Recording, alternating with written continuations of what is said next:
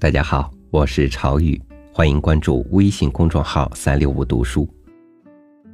沿着青石板路，一路走到今天的高楼大厦，那些在我们成长路上一路陪伴过我们的小动物，现在又身在何方，或者魂归何方了呢？他们在，或者不在，但那份有他们的记忆。却会永远存在于我们的记忆里。和您分享季羡林的文章《兔子》。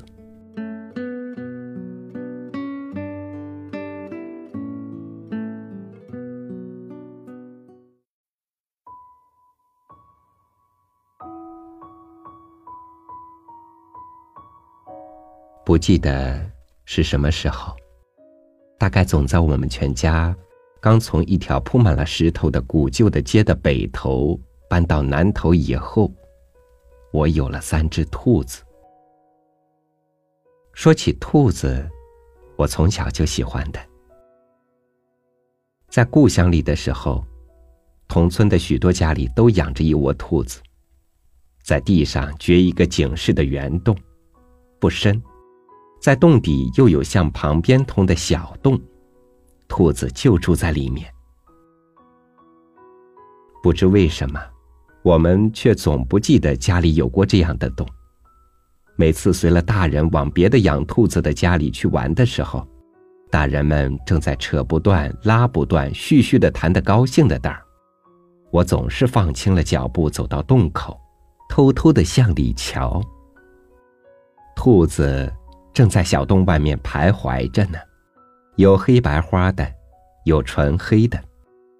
我顶喜欢纯白的，因为眼睛红亮的好看，透亮的长耳朵左右摇摆着，嘴也仿佛站立似的颤动着，在嚼着菜根什么的。蓦地看见人影，都迅速的跑进小洞去了，像一溜溜的白色、黑色的烟。倘若再俯下身子去看。在小洞的薄暗里，便只看见一对对的莹透的宝石似的眼睛了。在我走出了童年以前的某一个春天，记得是刚过了年，因为一种机缘的巧合，我离开故乡，到一个以湖山著名的都市里去。从质笔的高的楼房的空隙里。我只看到一线蓝蓝的天，这哪里像故乡里锅似的覆盖着的天呢？我看不到远远的笼罩着一层轻雾的树，看不到天边上飘动的水似的云烟，我嗅不到土的气息，我仿佛住在灰之国里，终日里。我只听到吵嚷嚷的车马的声音，在半夜里，还有小贩的叫声从远处的小巷里飘了过来。我是地之子，我渴望着再回到大地的怀里去。当时，小小的心灵也会感到空漠的悲哀吧。但是，最初我不能忘怀的，占据了我的整个的心的。却还是有着宝石似的眼睛的故乡里的兔子，也不记得是几年以后了。总之是在秋天，叔父从望口山回家来，仆人挑了一担东西，上面是用薄布包装的有名的肥桃，下面有一个木笼。我正怀疑木笼里会装些什么东西。仆人已经把木笼举到我的眼前了。站立似的颤动着的嘴，透亮的长长的耳朵，红亮的宝石似的眼睛。这不正是我梦寐渴望的兔子吗？记得他临到望口山去的时候，我曾向他说过，要他带几个兔子回来。当时也不过随意一说，现在居然真带来了。这仿佛把我拉回了故乡里去，我是怎么狂喜呢？笼里一共有三只，一只大的，黑色，像母亲；两只小的，白色。我立刻舍弃了美味的肥桃，东跑西跑，忙着找白菜、找豆芽喂它们。我又替他们张罗住处，最后就定住在我的床下。童年在故乡里的时候，伏在别人的洞口上羡慕人家的兔子，现在居然也有三只在我的床下了。对此，这简直比童话还不可信。最初才从笼里放出来的时候，立刻就有猫挤上来，兔子仿佛是很胆怯，伏在地上不敢动，耳朵紧贴在头上，只有嘴颤动的更厉害。把猫赶走了，才慢慢的试着跑。我一转眼，早又跑到床下面去了。有了兔子以后的第一个夜里，我躺在床上辗转着睡不沉，听兔子在床下咀嚼着豆芽的声音。我仿佛浮在云堆里，已经忘记了做过些什么样的梦了。就这样。我的床下面便空添了三个小生命。每当我坐在靠窗的一张桌子的旁边读书的时候，兔子便偷偷的从床下面踱出来，没有一点声音。我从书页上面屏息的看着它们，先是大的一探头，又缩回去，再一探头，走出来了，一溜黑烟似的。紧随着的是两只小的，都白的像一团雪，眼睛红亮，像……我简直说不出像什么，像玛瑙吗？宁比玛瑙还光莹。就用这小小的、红亮的眼睛四面看着，走到从花盆里垂出的扶着地的草叶下面，嘴站立似的颤动几下。停一停，走到书旁边。嘴角颤栗的颤动几下，停一停，走到小凳下面，嘴站立似的颤动几下，停一停。忽然，我觉得有软融融的东西靠上了我的脚了。我知道，这是我的小兔正伏在我的脚下。我忍耐着。不敢动。不知怎的，腿忽然一抽，我再看时，一溜黑烟儿，两溜白烟儿，兔子都藏到床下面去。俯下身去看，在床下面暗黑的角鱼里，便只看见莹透的宝石似的，一对对的眼睛了。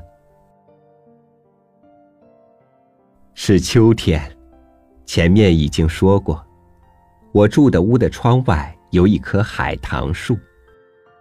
以前常听人说，兔子是顶孱弱的，猫对它便是个大的威胁。但兔子没来我床下面住以前，屋里也常有猫的踪迹。门关严了的时候，这棵海棠树就成了猫来我屋的路。自从有了兔子以后，在冷寂的秋的长夜里。我常常无所谓的蓦地醒转来，窗外风吹着落叶，稀碎的响。我疑心是猫从海棠树上爬上了窗子。连绵的夜雨击着落叶，稀碎的响。我又疑心是猫爬上了窗子。我静静的等着，不见有猫进来。低头看时。兔子正在地上来回的跑着，在微明的灯光里，更像一溜溜的黑烟和白烟了，眼睛也更洪亮的像宝石了。当我正要朦胧睡去的时候，恍惚听到“咪”的一声，看窗子上破了一个洞的地方，正有两颗灯似的眼睛向里瞅着。第二天早晨起来。第一件要做的事情，就是俯下头去看兔子丢了没有，看到两个小兔两团白絮似的偎在大的身旁熟睡的时候，心里仿佛得到点安慰。过了一会儿，再回到屋里来读书的时候，又可以看到他们在脚下来回的跑了。其实并没有什么声息，屋里总仿佛充满了生气与欢腾似的。周围的空气也软浓浓的。变得甜美了，兔子也渐渐不胆怯起来，看见我也不很躲避了。第一次，一个小兔很驯顺的让我抚摸的时候，我简直欢喜的流泪呢。小孩子问妈妈：“兔子的家在哪里呀？”妈妈笑着回答：“月亮是兔子先生的故乡。”小孩子问妈妈：“兔子先生咋不回家？”妈妈笑着回答：“流浪是兔子先生的特长。”小孩子嘟着嘴说：“兔子先生怎么不听话？”兔子公公，兔子婆婆会想念他，会担心他。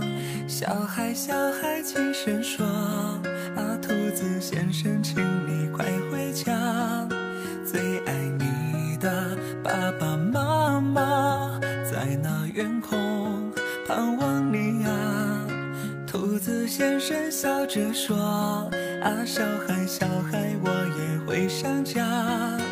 当渺小的我，流浪的步伐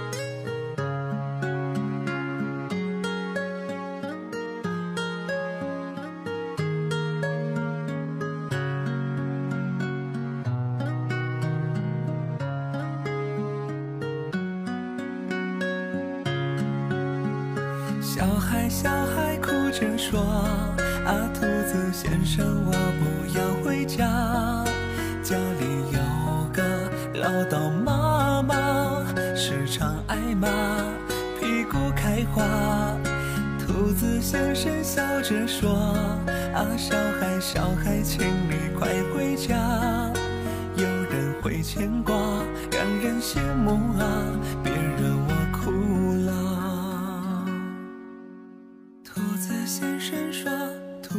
先生说。”小孩，小孩，快回家！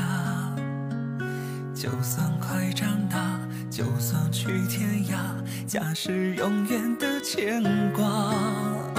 兔子先生轻声说：“啊，小孩，小孩，请你快回家。”